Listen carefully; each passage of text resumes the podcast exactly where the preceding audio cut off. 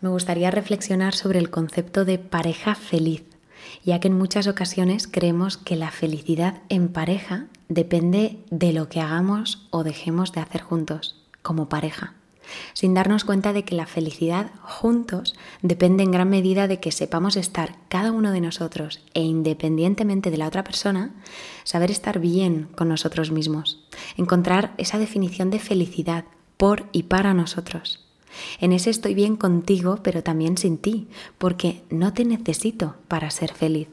sino que decido desde la libertad de saber estar solo o sola, pasar tiempo contigo, construir algo juntos o quizás sencillamente acompañarnos en este momento de nuestra vida, de la forma que sea, y definiendo lo que tenemos sin el peso de las etiquetas, sin más. Porque no hay parejas felices, sino personas felices que hacen pareja.